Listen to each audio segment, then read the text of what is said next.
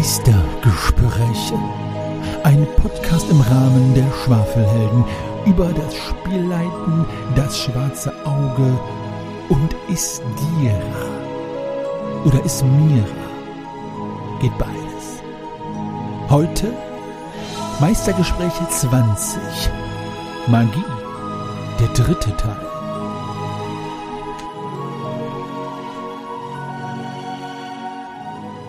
Hallo zusammen da draußen und willkommen zu einer weiteren Folge der Meistergespräche. Ich freue mich, dass wir heute weiter quatschen über das Thema Magie, mit dem wir uns jetzt schon viel befasst haben, aber es ist immer noch nicht in Gänze erschöpft. Ich bin natürlich nicht alleine hier, um diesen Podcast Zauber zu wirken, sondern bei mir heute sind da der Daniel. Hallo Daniel. Hallo, wunderschönen guten Abend. Fex mit euch. Und der liebe Magnus. Hallo Magnus. Moin. Und dann haben wir noch den Lars dabei. Moin. So, ich freue mich, dass ihr da seid und ich freue mich, dass ihr da draußen zuhört. Und ja, bevor wir aber in das Thema Magie einsteigen und die Fragen, die wir dazu noch haben, an dieser Stelle einmal die Frage, was habt ihr gespielt? Ich äh, mach's, ich fange an, äh, nur deswegen, weil es bei mir ganz kurz ist. Ihr da draußen werdet es wissen, ich spiele im Moment ja äh, fast nur mit den Schwafelhelden, was heißt nur, aber mit den Schwafelhelden und wir sind bei unter dem Nordlicht angekommen und ähm, ja, sind da schon gut weitergekommen. Ansonsten habe ich an Rollenspielen nichts gespielt. Obwohl doch, wir haben für die Sonderfolgen der Schwafelhelden, die es ja auch gibt, äh, Fiasco gespielt. Ein wunderbares Indie-RPG, ähm, das jetzt auch bald kommt, ja. Genau, wunder, wunderbar. Es ist quasi ein RPG, das so äh, einen chaotischen Coen Brothers Film nachstellt. Äh, richtig, richtig, richtig klasse. Eines der besten Indie-RPGs, die ich kenne. Oh mein Gott. Also wer es ja. nicht kennt, einmal googeln, ist richtig toll. Gibt auch mit Will Wheaton ein super schönes Let's Play. So, aber jetzt habe ich wirklich nichts mehr sonst gespielt. So. Was ist mit oh, euch? Auch, ich kann es ganz kurz machen. Ich habe ich hab im Moment gerade leider gar nichts mehr gespielt in der Zwischenzeit. Mm. Leider gar nichts. Ja. Schade. Ja. Das ist wirklich kurz. Ja. Und der Rest? Ich suche gerade verzweifelt, wann unsere letzte Aufnahme war. Und äh, würde fast sagen, ich habe. Oh mein Gott, wie lange ist das her? Das ist viel zu lange, lange auf jeden Fall. sehr lange her, ja. Mhm, mhm. Ähm, naja, ich hatte dann, dann wage ich es mal, also ich auf jeden Fall eine äh, DSA-Präsenzrunde. Und äh, ganz, ganz viel Cthulhu gespielt. Ich erspare es euch jetzt einmal, ähm, das alles aufzuzählen, äh, wie viele One-Shots das waren. Ich möchte aber einen Shoutout machen für diejenigen, die sich interessieren. Es gibt eine Vielzahl an tollen Angeboten, wo man unverbindlich teilnehmen kann. Auf der sogenannten RTC Road to Conspiracy. Um, da kann man einfach mal reinschnuppern. Das ist alles anfängerinnengerecht und macht enorm Spaß und hat mich selber auch total gefangen. Ich habe dann mich auch, äh, auch gewagt und habe da auf einer Convention ähm, auf der Heinzcon äh, vom 4. bis 6. März und auf der Conspiracy von Pegasus Spiele vom 17. bis 20. März habe ich täglich äh, Spielrunden angeboten wo wildfremde Menschen äh, dann sich eintragen und teilnehmen konnten und haben da Cthulhu gespielt. Ähm, und das Tollste, was ich daran mitnehme an unserem wunder wundervollen Hobby, ähm, dem Pen and Paper, ist einfach, wie viele kreative, geniale Hobbyschauspielerinnen und Hobbyschauspieler da draußen sind. Ähm, und die eigentlich nur darauf warten, dass man sich kennenlernt und zusammen eine tolle Zeit verbringt. Und last but not least, meine wöchentliche DSA 1 bis 3 plus Schwertmeisterregelnrunde, wie ich sie jetzt nennen möchte. Ähm, und jetzt endlich wieder hier bei den Meistergesprächen. Und du, Lars? Ich. Ich gestehe, ich habe, also ich habe glücklicherweise gespielt, da bin ich ganz froh drüber. Aber leider kein DSA 3 in letzter Zeit. Das liegt zum einen daran, dass das ähm, immer noch das Allermeister online läuft. Ähm, und dass es gar nicht mehr so leicht ist, muss man feststellen, dann für DSA 3 was ähm, äh, zu machen. Ich habe jetzt gerade vor drei oder vier Tagen bei so einer Gelegenheit, wo es darum ging, so verschiedene Systeme und die Leute können sich was angucken. Ähm, da auch was angeboten, aber da war dann lieber DSA 5, weil das irgendwie das Aktuelle ist. Naja, das haben sie davon. Mit Sommerrache, ein schönes Heldenwerk, kann ich empfehlen. Ähm, allerdings gab es ein TPK. Ähm, ja. Als Strafe müsste ich DSA 5 aussuchen. Ja, genau. Und dann gibt's natürlich noch unser Let's Play. Bis vor ungefähr 20 Minuten habe ich noch für unser kleines Let's Play ähm, geleitet. Es war wieder chaotisch, wie es sich gehört. Ja, wie heißt der YouTube-Kanal? Oder wie heißt der, nur falls das jetzt jemand hört, der die meisten Gespräche hört, aber das Let's Play nicht kennt? Achso, einfach bei YouTube 100 Jahre DSA eingeben, dann findet ihr ja. das direkt. Genau, das sind nämlich wir, also die Meister, die DSA spielen. Und äh, ja, sehr unterhaltsam. Ein Experiment. Man merkt an allen Ecken und Enden, dass wir nur begrenzte Ahnung davon haben. Richtig. Und wir versuchen auch den TPK ständig, aber wir schaffen es nicht. Wir schaffen es nicht. Null Pen. Ja. Okay. Gut, ihr Lieben, wir haben noch einige Fragen bezüglich Magie hier. Und ich möchte jetzt mal mit einer einsteigen. Uh. Ähm, die Frage ist die folgende. In welchen Situationen hattet ihr, die Spielleiter oder Meister, die Fähigkeiten eurer magiebegabten Heldinnen vergessen oder nicht berücksichtigt und es ergab sich daraus eine Situation, die den Plot gesprengt hat? Interessante Frage. Ich weiß nicht, ob es eine Zuschauerfrage oder Zusendefrage war, aber ist eine schöne Frage. Fällt jemandem dazu was ein? Ja, sowas Kleines, Typisches, was häufiger passiert, womit du halt einfach nicht rechnest, ist, was ich jetzt letztens auch irgendwo auf Facebook gelesen hatte, war, ja, dann verwandle ich mich halt einfach in einen Vogel, flieg voraus und guck, was da ist. ja, hat schon noch häufiger mal so ein paar kleine Überraschungen verdorben, aber für jetzt so einen großen, richtigen Bang-Moment, da müsste ich jetzt gerade so ein bisschen überlegen, deshalb gebe ich mal ab. Also war das dann dieser Adler, wie heißt das, Adler Lux und Hammerheim als mit Vogelvariante oder welcher Zauber war das? Genau, wir hatten, wir hatten so eine Elf, Adler Wolf, genau. Wolf, wir hatten ja. so eine Elfe, die neigte dann immer natürlich dazu, sich dann die Klamotten vom Leib zu reißen und sich, sich dann halt eben zu verwandeln. Das ist dann Nein. auch schon, schon so ein Running Gag äh, geworden, ja. Und die hat dann wirklich von diesem, die, ich glaube, die Spielerin selber fand es einfach so toll, diese Vorstellung, so wie so ein kleiner Vogel äh, fliegen zu können. Und die hat dann natürlich bei jeder Gelegenheit, das hat sich zu ihrem Lieblingsspruch entwickelt, die hat dann sehr, sehr gerne vorausgescoutet. Und dann gab es natürlich dann schon so ein paar Punkte, wo ich gedacht habe, so, ja, willst du es jetzt irgendwie unterbinden, um halt die Spannung aufrechtzuerhalten, aber dann kommt es auch irgendwie gekünstelt immer, also irgendwie ist ständig Nebel oder die Wolken hängen tief und so, ne, ja, und dann wird es irgendwann mal auch langweilig und sie kann ja den Spruch. Wieso also dann die Freude verderben? Dann haben sie halt auch mal irgendwo einen Vorteil, wo, den sie halt mit so ein bisschen Köpfchen und Vorausplanung gelöst haben. Also why not? Ja. Ja, ja.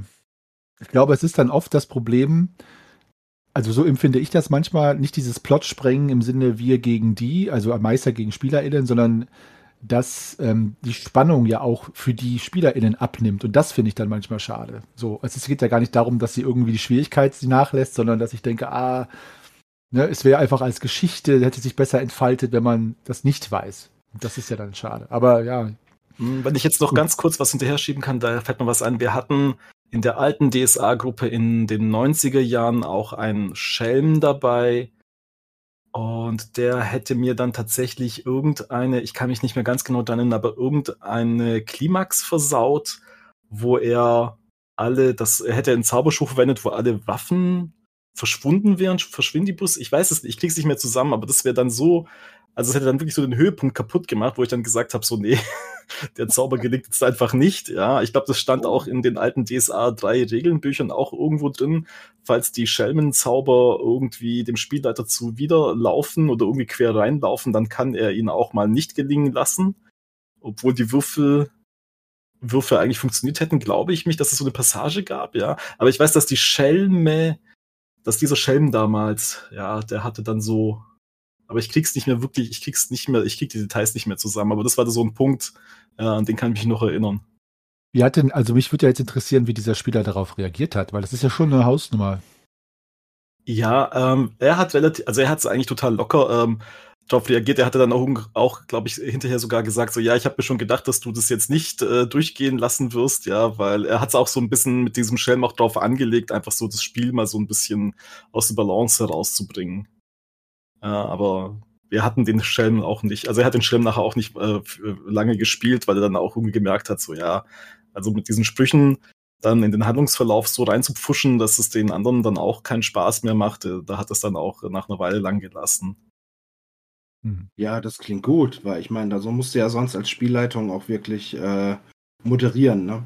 Mhm, ja. Also sowas, da lasse ich dann ähm, in meiner Runde die Leute auf jeden Fall immer noch mal reagieren. Wobei jetzt zu der speziellen Frage von dir, Henny, fällt mir wirklich eine Sache ein, die wirklich, wirklich ärgerlich war. Ähm, ganz knapp und flapsig gesagt, ähm, müsste ich eigentlich sagen, ständig vergesse ich die Fähigkeiten der Magiebegabten.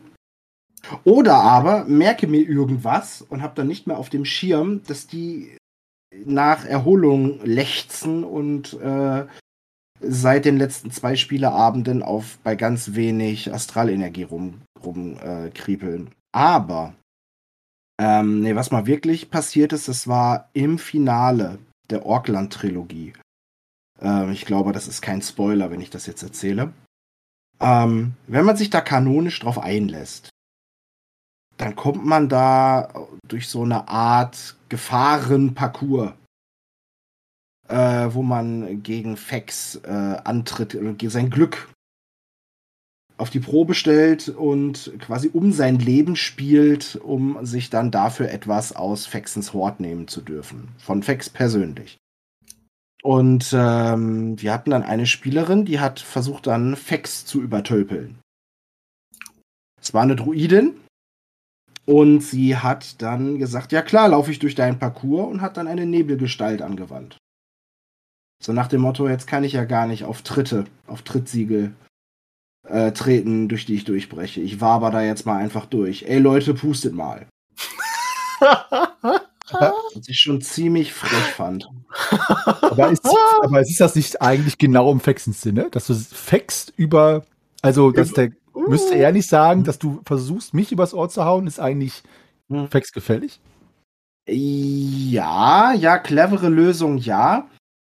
Doof ist natürlich, dass das noch ein DSA 1 Basisabenteuer ist, das diese ganzen Fähigkeiten gar nicht berücksichtigt hat. Ne? Ähm, gleichzeitig von der Kreativität her war es cool. Doof war, dass die Spielerin sich so pappnasig verhalten hat. Äh, das war wirklich schon auch eine Grenzerfahrung an dem Abend. äh, dass sie dann echt so dachte, ja, gut, wenn ich jetzt durch bin, dann äh, verwandle ich mich zurück. Und äh, OTT stehe jetzt mal kurz vom Tisch auf und hole mir einen Cocktail, weil das so cool von mir war. Und guck jetzt mal, wie die anderen da um ihr Leben würfeln und grinst mir ein. Das war schwierig. Das war schwierig. Aber ich habe das dann inhaltlich so gelöst, dass Fex das natürlich äh, so belohnt hat, als dass er sagte, so gewiefte Leute, mit denen möchte ich ein Extraspiel spielen. Ja, es spielte dann nicht mehr um ihr Leben, aber dann spielte sie praktisch darum und musste selber überhaupt erst mal rausfinden, äh, dass, dass sie Fex praktisch beweisen musste, dass sie nicht die beste Gesellschaft für ihn ist. Auf Dauer. Um auf ewig mit ihm Boltan zu spielen oder ähnliche Sachen.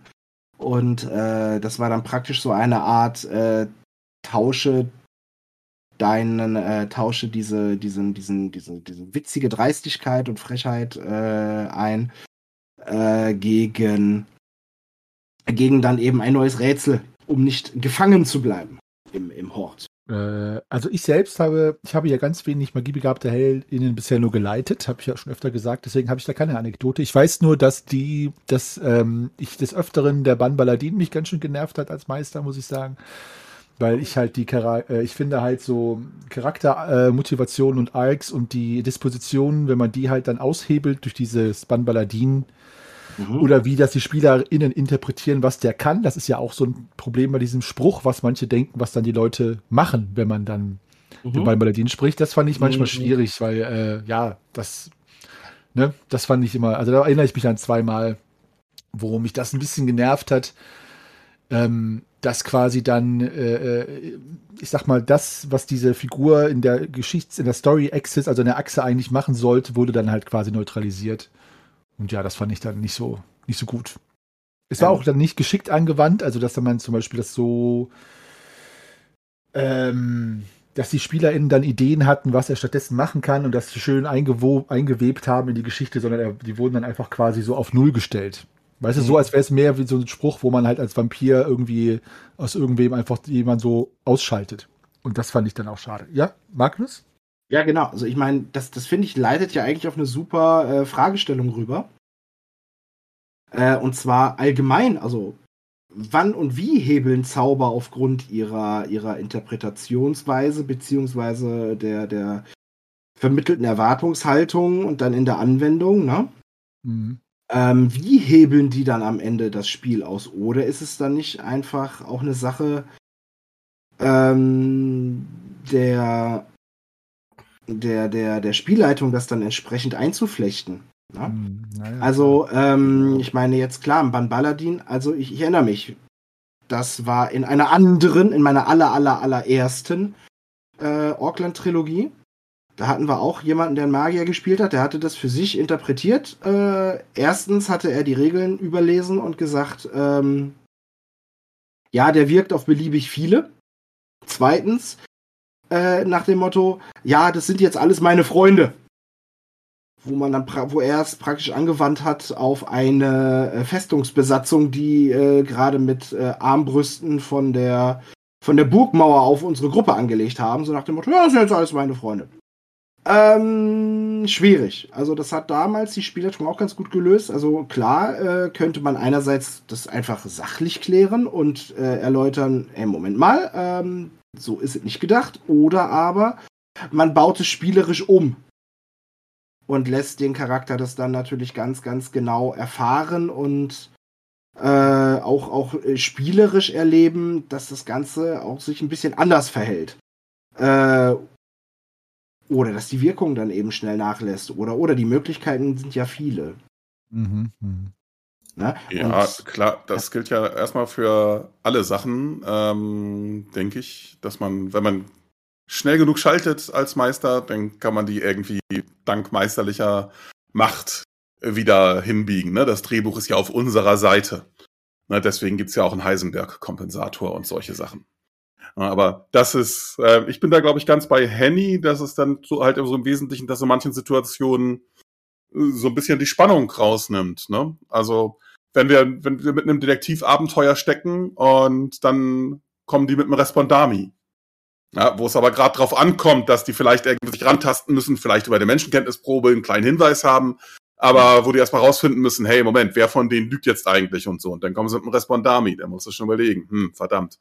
Oder wenn du die Leute mal irgendwo einsperren willst, ja, ähm, was gerade bei älteren Abenteuern häufiger vorkommt. Und dann kann da aber einer, einen- einen Teleport, dann musst du dir gleich schon wieder ein bisschen größeren Aufwand machen, damit der wirklich eingesperrt ist.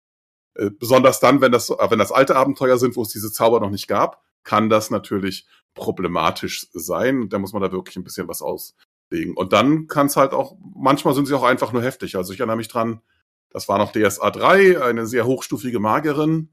Ähm, wir erinnern, äh, wir erinnern uns, schöne viele Astralpunkte in hohen Stufen und mächtige Zauber, ähm, äh, die man da machen kann. Und dann hat sie ja Ignifaxius hingelegt ähm, und hat einen Endkampf, bei dem ich dachte, der wird hart und spannend, sehr abgekürzt mit diesem einen Ignifaxius, äh, mit dem sie da mal eben, ich weiß es bis heute, eine, obwohl das über 20 Jahre her ist, ähm, 71 Trefferpunkte gemacht hat, in Worten 71 mit einem Ignifaxius. Mhm. Und das hat dann, das hat dann dieser heftige Endgegner nicht überstanden. Ja, ich, also ich finde Magnus äh, Fragestellung ist eigentlich, äh, die du gerade gesagt hast, auch interessant, weil was konstituiert Mhm. halt Aushebeln, ne? Weil, äh, ich meine, jede Magie oder jeder Zauber umgeht den nicht magischen Weg. Also wenn du eine Tür öffnest durch magische Weise, umgeht das halt die manuelle Türöffnung, ganz blöd gesagt. Und das ist ja auch der Sinn eines jeden Zaubers. Und wann unterstellt man jetzt einer Spielerin, unterstellen ist vielleicht zu viel gesagt, ihr wisst aber, was ich meine, das hebelt jetzt aber was aus.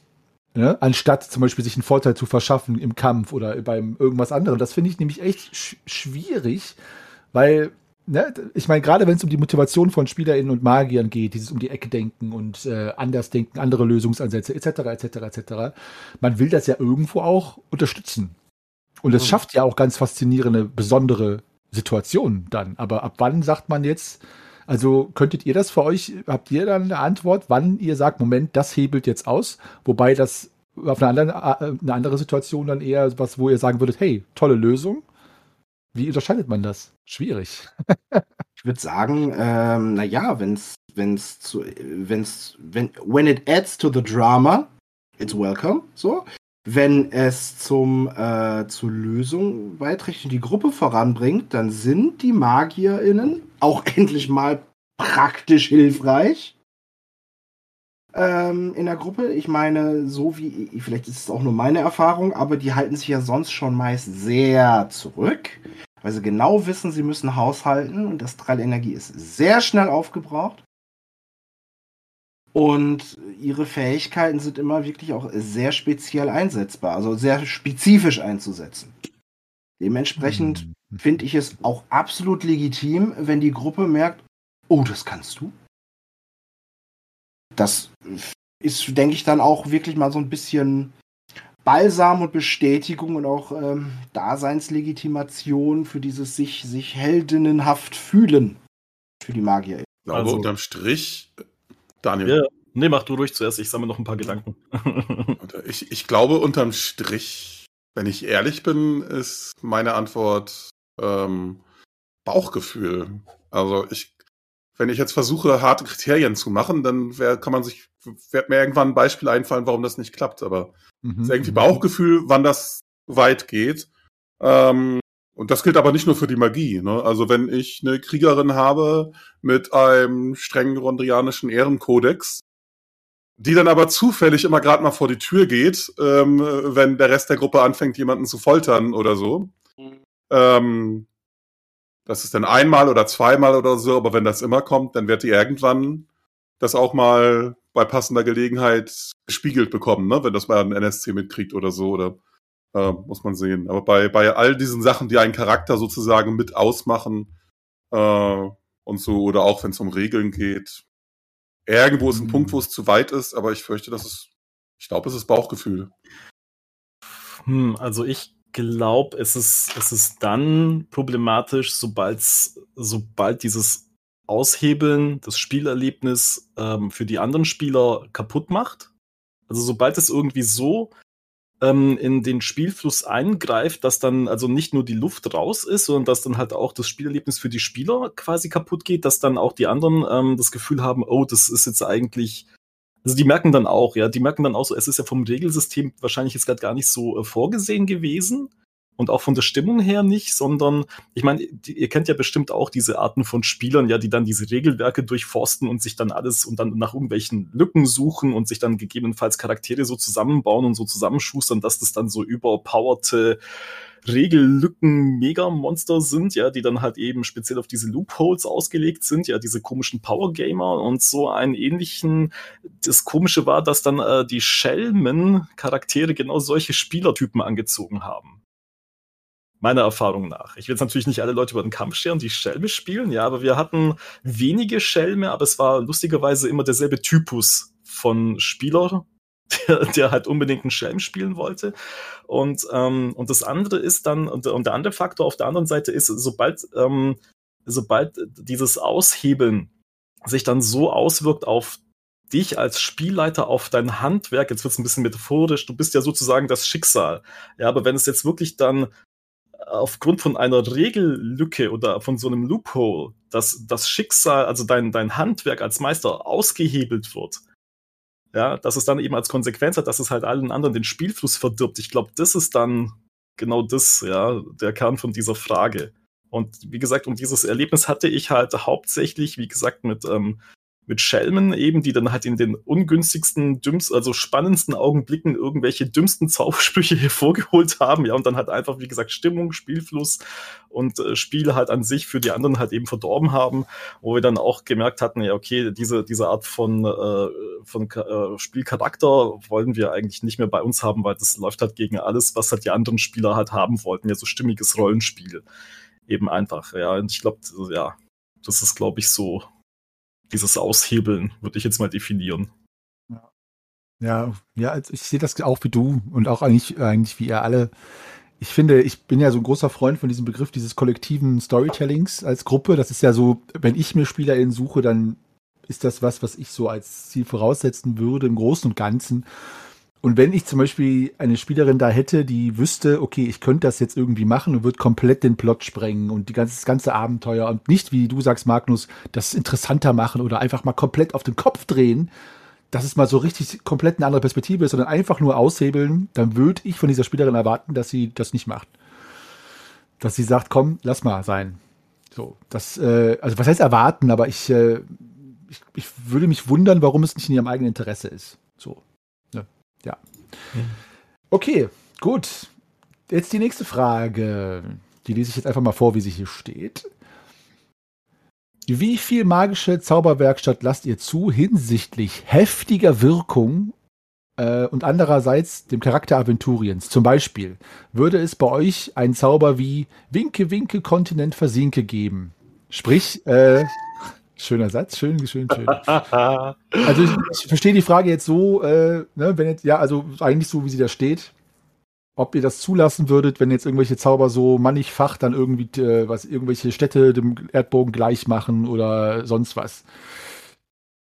Ähm, habt ihr dazu äh, grundsätzliche Positionen? Mhm. Ähm, ja, also schön finde ich das mit Kontinent versinke. Ne? Das kenne ich als alten Labspruch, äh, wehe Wale Winke, Kontinent versinke. Ähm, die Komponenten, die man dafür braucht, ist ein Ruderboot, um wegzukommen und ein Kasten Bier, um die Orga zu beschäftigen, äh, also den Meister zu bestechen. Ne? Äh, ansonsten äh, tatsächlich habe ich die Zauberwerkstatt ähm, äh, durch, ähm, ja, ich möchte es mal fantastischen Realismus äh, nennen, in den, äh, in den Griff bekommen und deswegen wurde das nie virulent. Wenn die Leute daran basteln wollten, dann habe ich immer gesagt, ja gut, du kannst versuchen, da was zu basteln, aber du musst, du musst dann ja dran arbeiten. Du musst daran forschen. Und dafür gibt's ja sogar netterweise einen Riesenhaufen offizielle Regeln, wo man nachschlagen kann. Da muss man gar nicht da muss man sich das gar nicht selbst ausdenken und kann sagen, gut, dafür brauchst du so lange und musst diese 27 Proben machen in dem Zeitraum. Ähm, und faktisch heißt das, wenn man da wirklich eine ernsthafte Veränderung machen will bei der Zauberwerkstatt, sogar nach den Originalregeln, da muss ich gar nicht irgendwie als Meister mir noch was rausdenken, dass dann der Charakter für eine ganze, ganze Weile einfach aus dem Verkehr gezogen ist. Und das wollten die dann nie. Und deswegen ist es da nie zu großen Geschichten gekommen, wo ich mir den Gedanken machen musste, ob ich da jetzt eine besonders heftige Wirkung zulasse. Ja, also ich, äh, ich muss sagen, jetzt bei dem Beispiel, für mich wäre das so die Heftigkeit der Wirkung, wenn es in die, in die Geschichte und die Story passt, sehe ich da eigentlich kein, kein Problem. Also ich finde es schön, wenn man das Aventurien in der Spielrunde, in der man spielt, verändert. Und wenn dann irgendeine Stadt in Schutt und Asche gelegt wird und das dann im nächsten Abenteuer vorkommt, dann ist es halt, wird es halt abgeändert. Also ja, nee, da sehe ich keinen kein, äh, kein Problem. Das ist genauso wie bei mir NPCs, wenn man die dann irgendwie, wenn die sterben. Also wenn Brinn jetzt irgendwie früh da, hops gehen würde, dann wäre es halt jemand anders, der die, die gleiche Rolle spielt, dann später im Orkensturm oder so. Also nee, da sehe ich kein, kein Problem. Und ich verweise mal auf das, das, was ich halt eben bei der Frage gesagt hat, das Warum. Also wenn jemand eine super tolle Idee hat, warum man Landstriche irgendwie verändern sollte, verheeren sollte, dann äh, immer her damit. So eigentlich eine spannende Sache. Finde ich gut. Ja, so, solange das Balancing stimmt, ne? Also ja, gut, ja, das eine ja. ist, wie sehr man sozusagen das offizielle Aventurien dann, dann lieber mag und das nicht. Das muss man entscheiden. Und dann kann man durchaus ja so sagen, wir machen hier ähm, unser 27. DSA-Universum auf. Ne? Das kennen wir ja von Mhm. DC und Marvel, die Multiversen. Ja. Ähm, das kann man, kann man wunderbar machen. Aber wenn ich jetzt einen Charakter dabei habe, der mit einem Fingerschnippen ganze Orkheere verschwinden lässt, Ja, ja, ja. Ne, dann wird's dann wird's sozusagen irgendwann schwierig, wie man noch eine noch eine glaubwürdige, also in einem fantastischen Sinne glaubwürdige, noch irgendwie Mhm. plausible, spannende Situation schafft. Ne? Und ja, ja also, dann dann ist es schon irgendwann schwierig. Das sollte dann schon noch so passen. also ich würde jede heftige Wirkung auch mit heftigen Opfern äh, einhergehen lassen und dann hast du das nämlich auch immer einen schönes dramatischen Effekt, ja. Dann könntest du sagen, okay, ich halte jetzt den Orken, den, den Heerwurm auf und dabei opfer ich mich selbst, etc. Solche Sachen. Genau, genau. Weil, so ähm, Ruinrache-mäßig, ne? Da machst du es erstens spannender, zweitens seltener und dann hat, hat jeder was davon, sag ich mal, außer der Nächte.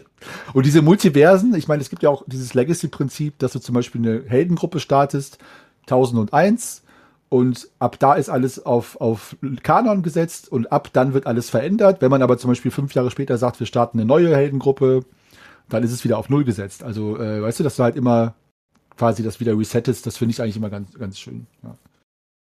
Was ist mit euch, Daniel Magnus?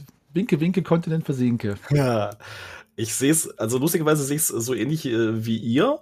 Ich ähm, habe ähm, aber wir hatten jetzt bei uns, also bei meiner letzten richtig großen äh, DSA-Gruppe, wo wir jetzt ja fünf Jahre lang an den äh, sieben Gezeichneten gespielt hatten, da war das ja so, es war ja absehbar, dass es halt irgendwann mal ein Ende haben würde. Das hatte dann auch aufgehört, als dann äh, die Jugendgruppe ja alle ihre Abis gemacht haben und dann war es ja zeitgleich beendet. Ich glaube, von daher hatte man dann als Spielleiter schon auch einfach mehr Mut gehabt zu sagen, ja klar, ihr könnt, also ich glaube, wir haben ähm, bei einem dieser sieben gezeichneten Abenteuer äh, Grangor, glaube ich, so ziemlich in Schutt und Asche gelegt. Und da ist von der Stadt ist nicht mehr viel übrig geblieben, ja. Und von daher, aber es, man konnte es ja in Kauf nehmen, weil man halt erstens ähm, gewusst hat, okay, diese Kampagne wird ja, also es ist ja, wie gesagt, es gibt ein absehbares Ende, dann ist es dann ist äh, dieses Aventurien ja vorbei. Von daher war das ähm, soweit in Ordnung. Ich glaube, was natürlich dann so kontraproduktiv ist, wenn man relativ ähm, früh anfängt, die Leute zu übermächtig werden zu lassen, weil dann durch dieses, durch diese Übermächtigkeit wird sie ja dann auch, auch irgendwann mal langweilig. Ähm, und wie gesagt, wenn du halt ganze Landstriche oder ganze Armeen mit einem Fingerschnippen verschwinden lassen kannst, das ist dann, das wird dir dann halt die, die eine oder andere Klimax halt einfach kaputt machen. Das wird dir halt einen Handlungsbogen einfach kaputt machen. Ähm, von daher, pff, also ich sehe es eigentlich schon so ähnlich auch wie ihr. Ja. War ja meine Frage. ähm, genau. Und äh, ja, also ich bin eher ein äh, Bauer-Gamer als ein Power-Gamer. Ja. Äh, nichts gegen all die Landwirtinnen da draußen. Ihr seid klasse. ähm, nur gemeint ist äh, genau der äh, ja, die Retrospektive dazu, möglichst alles effizient und heftig und krass äh, gestalten zu müssen und bitte mit möglichst wenig eigenem Einsatz oder möglichst wegen wenig äh, eigenem, ähm, ich sag mal, Beitrag. Und ich halte mich, ich weiß gar nicht, ob das die offiziellen Regeln sind oder ob das auch schon wieder hausverregelt ist bei uns. Ähm, ich habe das bislang mir per Faustformel einfach so gemerkt und wende das so ganz konsequent an, als sei das mein Dogma. Prinzipiell können gerade Gildenmagierinnen, die ja äh, als Kern ihres eigenen Daseins die Forschung und die ähm, Ausdifferenzierung von verschiedenen Aspekten von Zauberthesen äh, begreifen, einzelne Aspekte dieser magischen Thesen gerne in einer Abwandlung anwenden.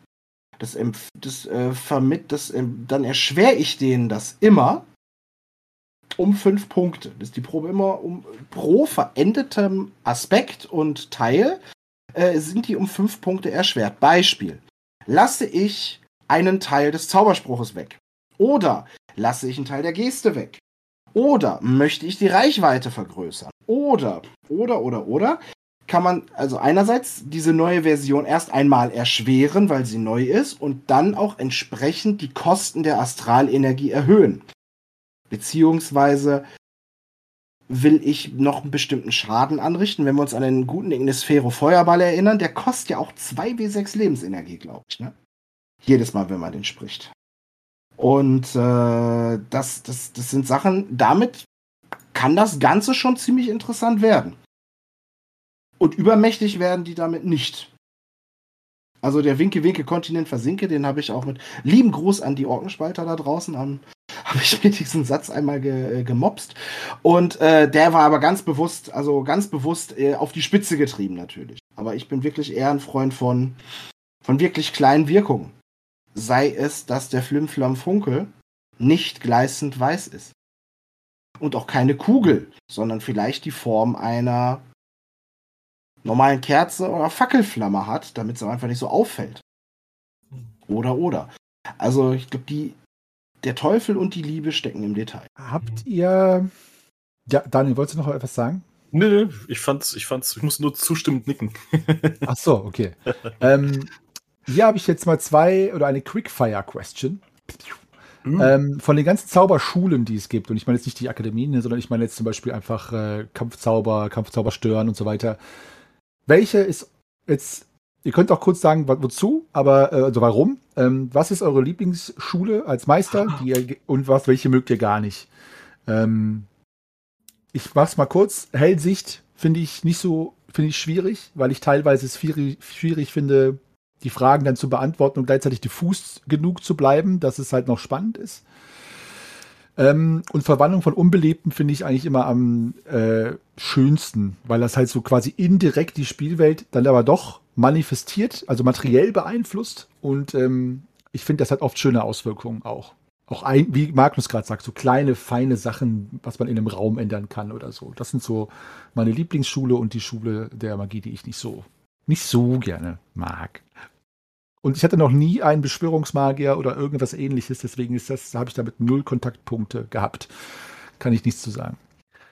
Was mit den anderen? Das ist eine interessante Frage. Wenn ich jetzt so zurück, wieder zurückblicke auf die ewig lange DSA-Zeit, war es ja so, dass die Spieler und Spielerinnen meistens, die die Magier gespielt hatten, eigentlich ähm, von, von Anfang an ähm, Kampfmagie hatten oder Beherrschungsmagie. Und ich hatte auch unglaublich wenig Berührungspunkte mit anderen magischen Schulen, um ehrlich zu sein. Also das ist merkwürdig, fällt mir jetzt wirklich so im Rückblick eben auf. Was ich aber festgestellt hatte, war, dass, ähm, dass ich dass ich dann Spaß hatte, wenn die, ähm, wenn die äh, Spieler und Spielerinnen dann Spaß hatten, ihre ähm, Zaubersprüche auszupacken, mit denen es dann auch so ein bisschen um Stimmung ging. Also ich fand's, ich fand, ich hatte eine Magierin, also eine Spielerin, die hat unglaublich gerne, ähm, also die war Beherrschungsmagierin und ähm, die hat das also so, ähm, so gut zu ihr ausgespielt zu ihrem Charakter. Das hat einfach so gut zu ihrem Charakter gepasst. Ja, die hatte immer so gern so, so Leute manipuliert, aber halt nicht zu ihrem eigenen Vorteil, sondern halt schon, damit halt alle ähm, ans Ziel irgendwie kommen. Ja, also die hat das, die hat das einfach so stimmig gespielt. Das hat einfach so wunderbar ähm, zu ihr gepasst, dass es mir dann selber auch als Spielleiter dann Spaß gemacht hatte.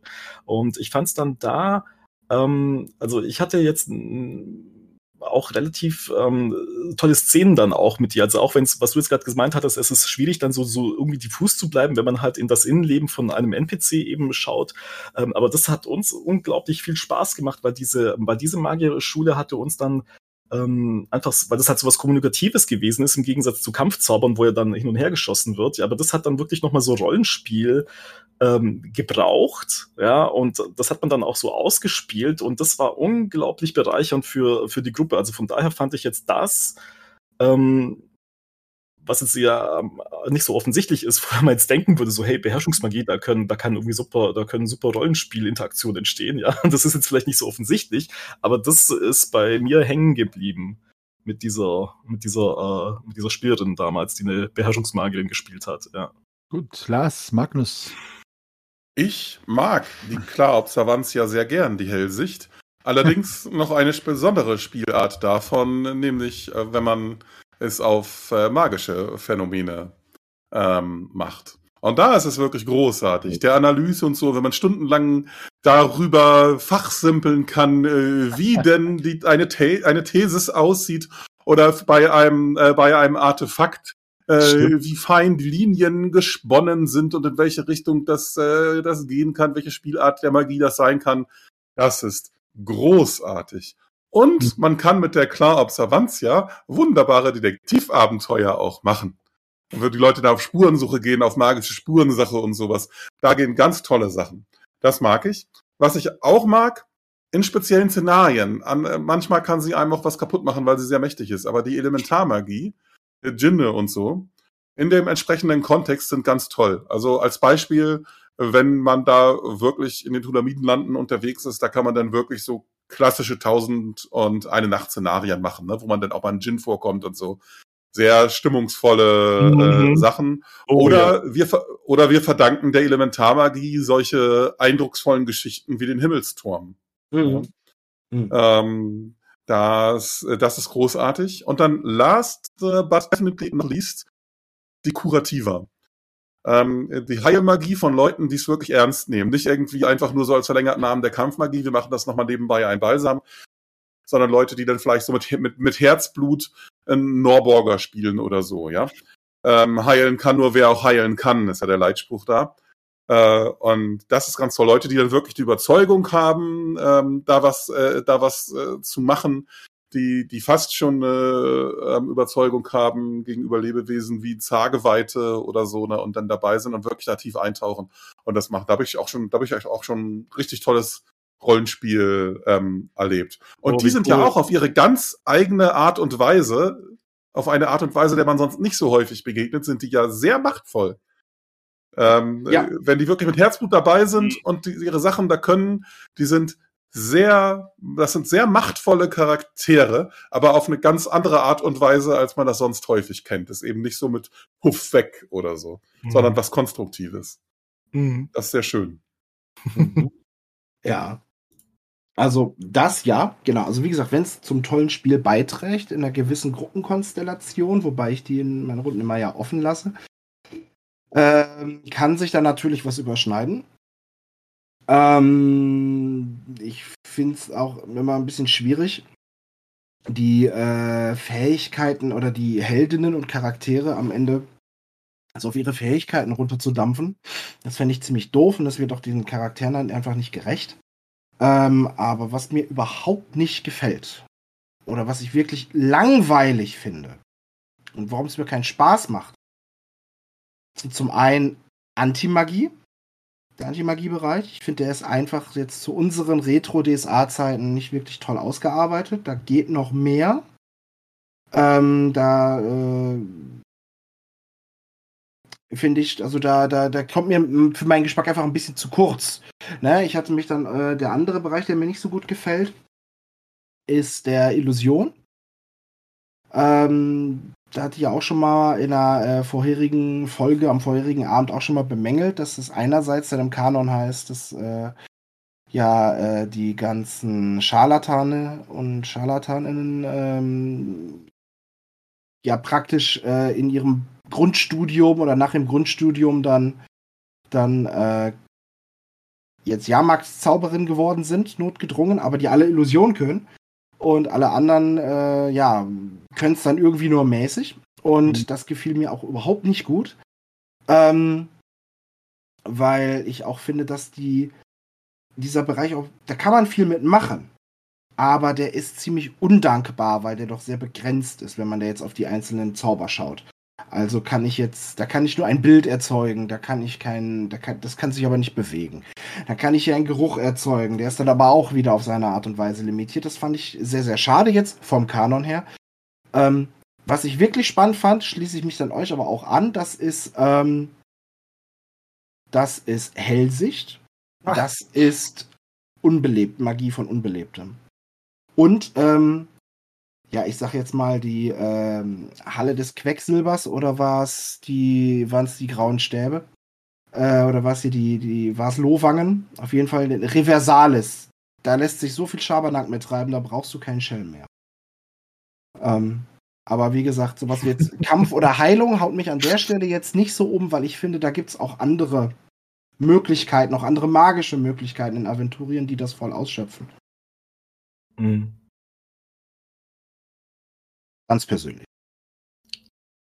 Ich finde, äh, noch ergänzend zu dem, was du gesagt hast, bevor wir zur letzten, letzten Frage kommen für die Folge von heute, ist, ähm, ich finde, Antimagie ist halt, und diesen Begriff verwende ich total ungern für solche Sachen, aber der ist halt auch nicht so sexy in der Aventurie, ne? Weil ich finde zum mhm. Beispiel, wenn man das Hogwarts-Universum sich anguckt, da ist halt Defense Against the Dark Arts halt so, mhm. das, das sind halt wirklich die coolsten, krassesten Säue, so, ne? Die halt gegen die schwarzen oder gegen die bösen Magier ausgebildet werden. Und ich finde in Aventurien, ich habe jetzt wenig, ich habe eh wenig magiebegabte Heldinnen gehabt, aber die wenigsten haben gesagt, so, ich mache mal einen richtig fetten Antimagier. Einfach weil das halt so ein bisschen, äh, finde ich, halt oft diesen Ruf hat. Dabei ist das eigentlich ein total schönes Konzept, weißt du? Weil ich meine, was macht der als Abenteuer? Der zieht in die Welt hinaus und sucht sich die fiesen Magier. Also ist eigentlich total mhm. super für Plothooks, ne? So ein Schwarzmagier-Jäger halt, ne?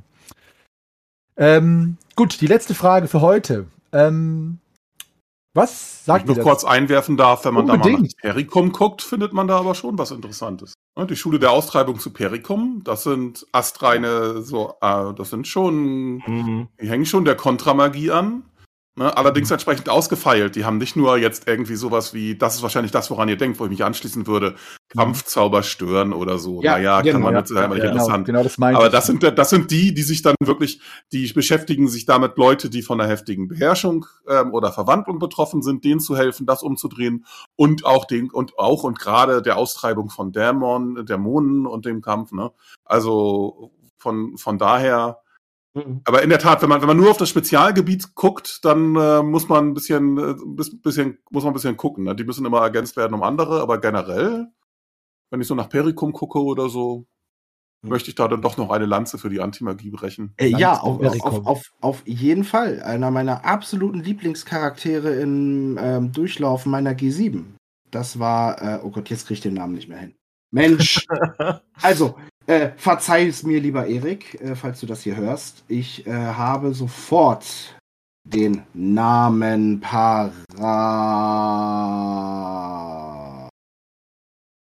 Nasir ibn Salman ay Samra Sal Sarim al-Jufur.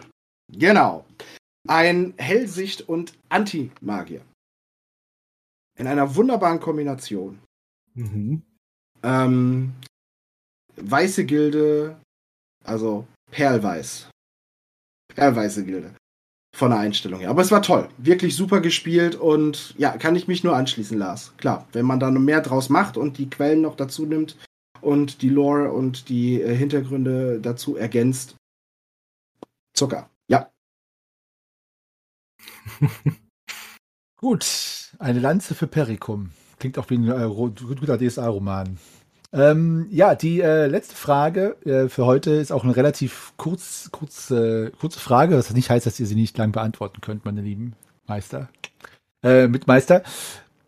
Ist es für euch, äh, ähm, wie soll ich sagen, dass eure SpielerInnen bei DSA 3 oder früher, wo die Sprüche ja durchaus relativ exzentrische Titel und Untertitel haben, belohnt ihr das, wenn eine Spielerin das auswendig kann und auswendig aussagt?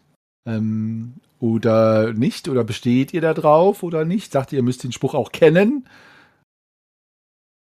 Und ja, tatsächlich, also ich. ja. Ich, Mhm. ja, oh, alte Schule. Weil ich Aber sicher, das gehört dazu bei Gildenmagierinnen und Gildenmagiern. Mhm. Wenn sie dir was weglassen wollen, wenn sie die Formel nicht korrekt aufsagen, dann gibt's aber eine ordentliche Erschwernis. Ne? Also, Mhm.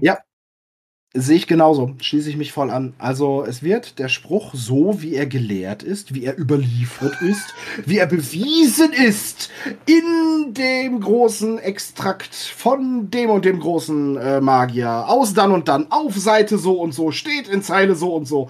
Man verwende bitte diese Formulierung, außer man möchte Nebenwirkung. Genau. Und wie ich es eben schon sagte, natürlich kann man unter Umständen Komponenten weglassen. Stellt man sich zum Beispiel einen geknebelten Magus vor oder eine geknebelte Mager, die ähm, dann trotzdem einen Spruch, ja, sprechen dann schwierig, aber ihr wisst, was ich meine. Und äh, dann gibt es entsprechend Erschwernisse. Auch um fünf. bei mir, ja. Bei dir, Mhm. Genau. Um fünf. genau. bei Magnus. Ja. Ja, du das gehört, gehört dazu. Mhm. Gehört, gehört irgendwie dazu, ja. Also bei diesen alten DSA-3-Sprüchen, das ist ja, das stammt ja auch alles aus einer Zeit, das ist heute wahrscheinlich, da würdest du dich wahrscheinlich eher unterm Tisch verkriechen, wenn du das aussprechen müsstest, als vielleicht junge Spieler oder so, ich weiß es nicht, ja. Aber bei uns war das immer, bei uns war das immer wieder, also die haben das, die fanden es alle cool. Also bisher die alte Gruppe aus den 90ern fand super, auch die Jugendgruppe aus den, mit denen wir jetzt da Boborat gespielt hatten, das fanden die super. Die wollten die Sprüche drauf haben, die wollten die Sprüche sagen können. Das hat ja auch zur Atmosphäre und zum Rollenspiel ja auch beigetragen. Und vor allem haben sich ja nachher dann ja auch diese ganzen Sachen, die man ja daraus ableiten konnte, ja, manchmal konnten die ja nicht sprechen. Oder der Zauberstab war irgendwie nicht da. Und dann mussten sie halt eben gucken, ah shit, ich muss aber diesen Spruch irgendwie, um aus dieser Situation rauszukommen, was mache ich, kann ich das, kriege ich das irgendwie hin und so, ja. Und die fanden das einfach äh, super, weil es halt einfach so wirklich Zaubersprüche waren.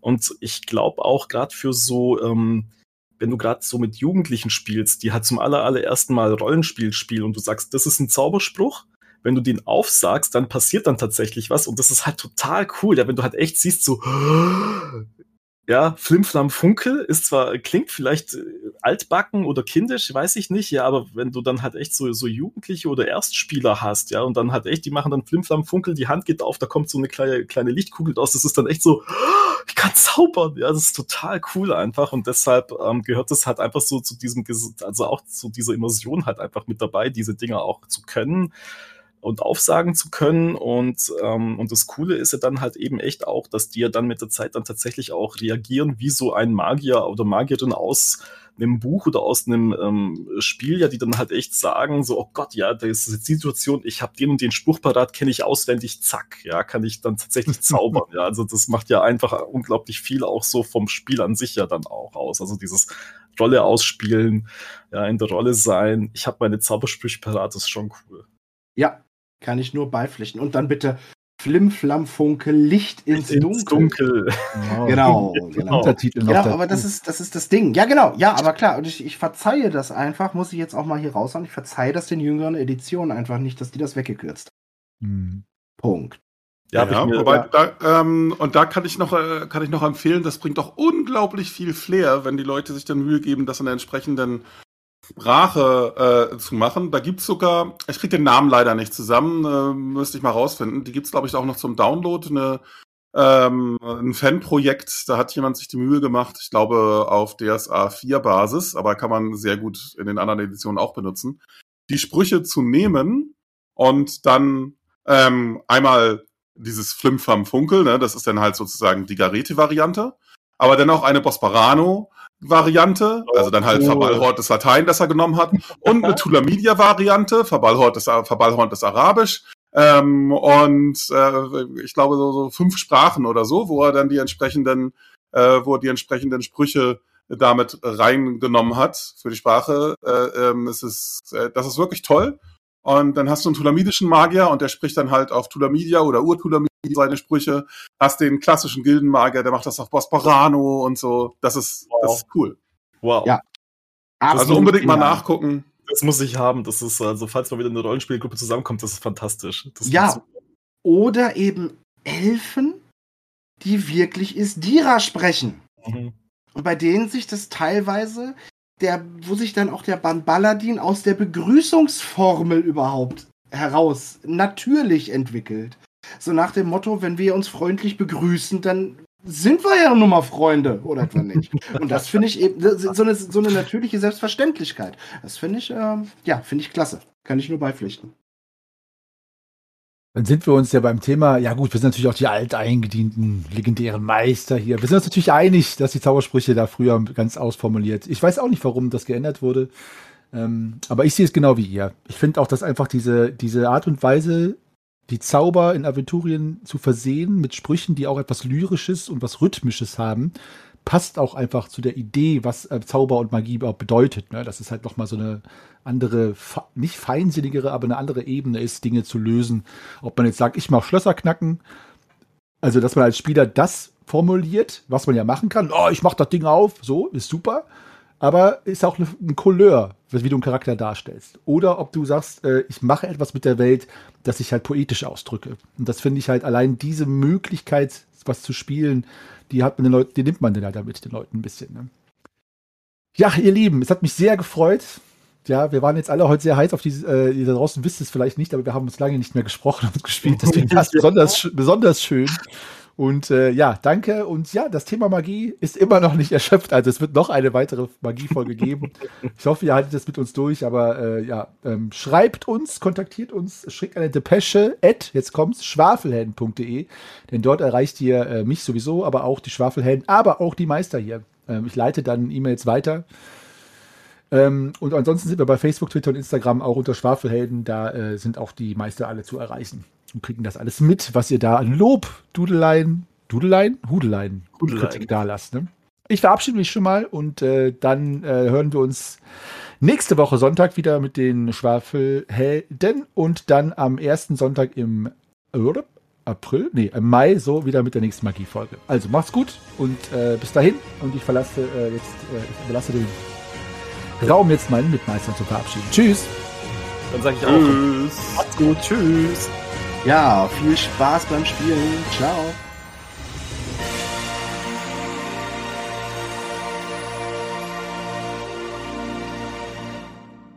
Ja, ihr Lieben, danke fürs Zuhören. Das war die 20. Folge der Meistergespräche und die 90. Folge der Schwafelhelden überhaupt. Wir nähern uns der 100. Juhu, wir hätten es nie gedacht, dass wir so weit kommen, beziehungsweise äh, wir hatten es ja vor, aber trotzdem ist es eine tolle Zahl und natürlich gebührt auch viel Dank euch, den ZuhörerInnen da draußen, dass ihr uns für treu haltet, sowohl bei den Schwafelhelden, bei den Abenteuerfolgen, wie auch den Meistergesprächen. Kontaktiert uns doch, äh, äh schreibt uns eine E-Mail, depesche.schwafelhelden.de, dort erreicht ihr uns und auch die Meister, habe ich ja eben schon gesagt, und Facebook, Twitter, Instagram, dort sind wir auch äh, zu erreichen mit einem Like, einem Subscribe, einem Kommentar Kommentar oder natürlich einer Nachricht.